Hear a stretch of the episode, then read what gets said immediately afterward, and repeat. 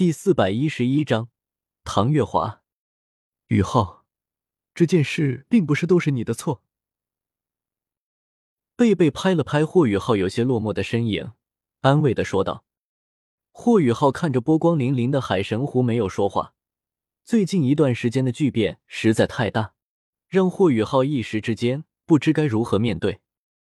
大师兄，这次会死很多人吧？学院到底要面临多大的损失？谁能够预计得到？因为我死的人已经太多了，现在的我和那些邪魂师又有什么区别？霍宇浩神色挣扎的说道：“宇浩，其实最近一段时间，我一直在想一个问题。对于我们来说，判断一件事的对和错，到底是凭借什么？就像你现在这一般，我依旧认为错不在你。”但为什么却因为司马大哥不知何原因而伤害了小桃学姐而感到愤怒？贝贝坐在了霍雨浩的身旁，同样是看着那波光粼粼的海神湖，看得出神。我在想，是不是我们太执着于对和错，才导致了如今如此纠结？终究还是我们太弱了。你有办法弥补过错？霍雨浩最终还是摇摇头。如果他有足够的实力，也许无论发生什么事情，都可以轻而易举的解决吧。也许吧。贝贝望着阴沉沉的天空，有些无奈的笑了笑，说道：“不知道为什么，我感觉大家似乎都有些变了，变得咄咄逼人，变得不像以往那样。”霍伟浩顿了顿，不知道该怎么接下去。你想说的是，我们都长大了吧？有的时候很难分清楚，到底应该看重感情，还是遵从对错。也许吧，也许都在变。我他妈是在做梦啊！江思明发现自己此刻竟然躺在乾坤问情谷的平台之上，之前发生一切都好像是做梦一样，但这个梦似乎有些过于真实了。思明哥，你可算是醒了！宁荣荣的虚影再次出现。我这是怎么了？我怎么会出现在这里？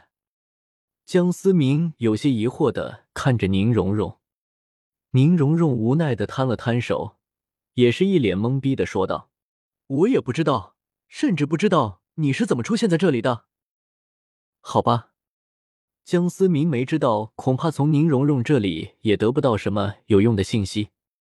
霍雨浩他们来过这里吗？江思明下意识的问道。你怎么知道？他们已经离开了。准确的说，已经离开了半个月左右。宁荣荣歪着头，不知道江思明是怎么知道的。半个月，江思明吓了一大跳，自己身上到底发生了什么事情？怎么会有这么长一段时间的空白期？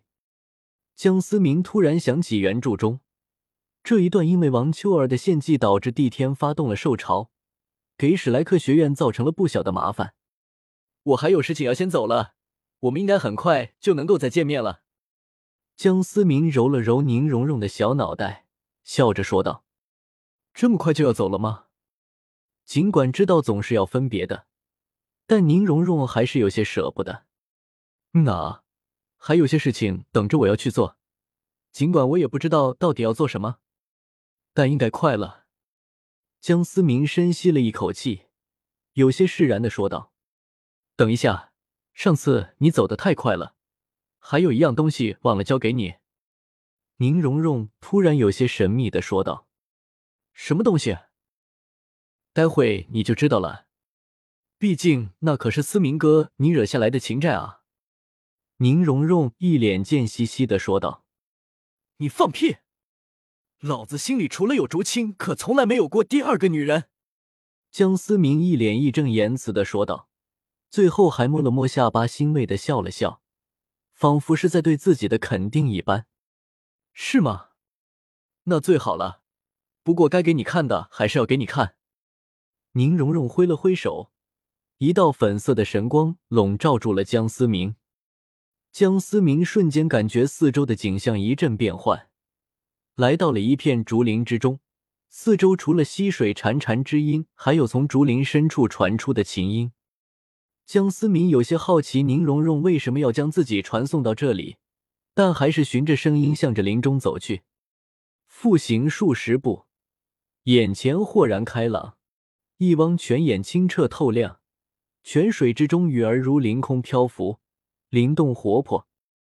泉旁一石上，女子衣带渐宽，轻抚着古琴，看上去极为的高雅。尽管身着清淡，却隐藏不住那浓浓的贵气。先别急着走。女子的目光依旧在古琴之上，仿佛是在对空气说话一般。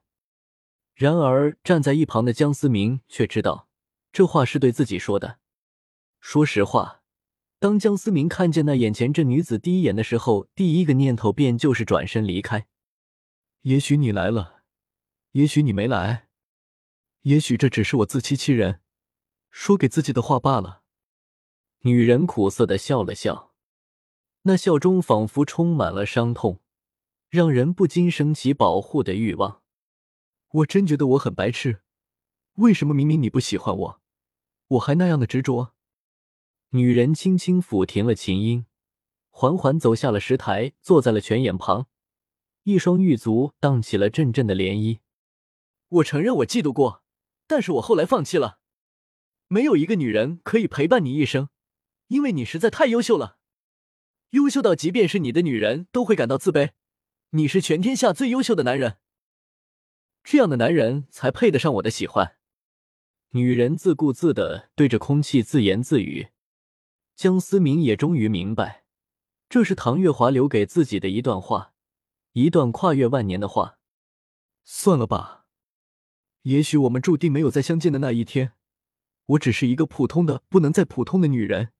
又怎么配得上你？尽管你不喜欢我，但我喜欢你，跟你没关系。江思明不知道该说些什么，因为就算说了，对方也听不见。注定是一个没有结局的单相思，因为江思明真的从来都没有动心过，甚至江思明觉得，如果不是自己第一个遇到的是朱竹清的话，有可能真的会孤独终老吧。毕竟感情这东西是不能强求的，欺骗只能让两个人都受伤。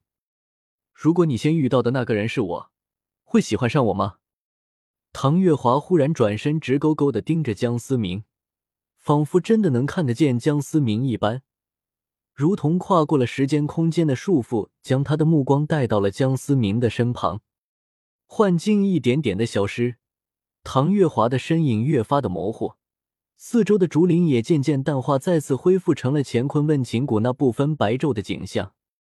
卧槽，什么东西？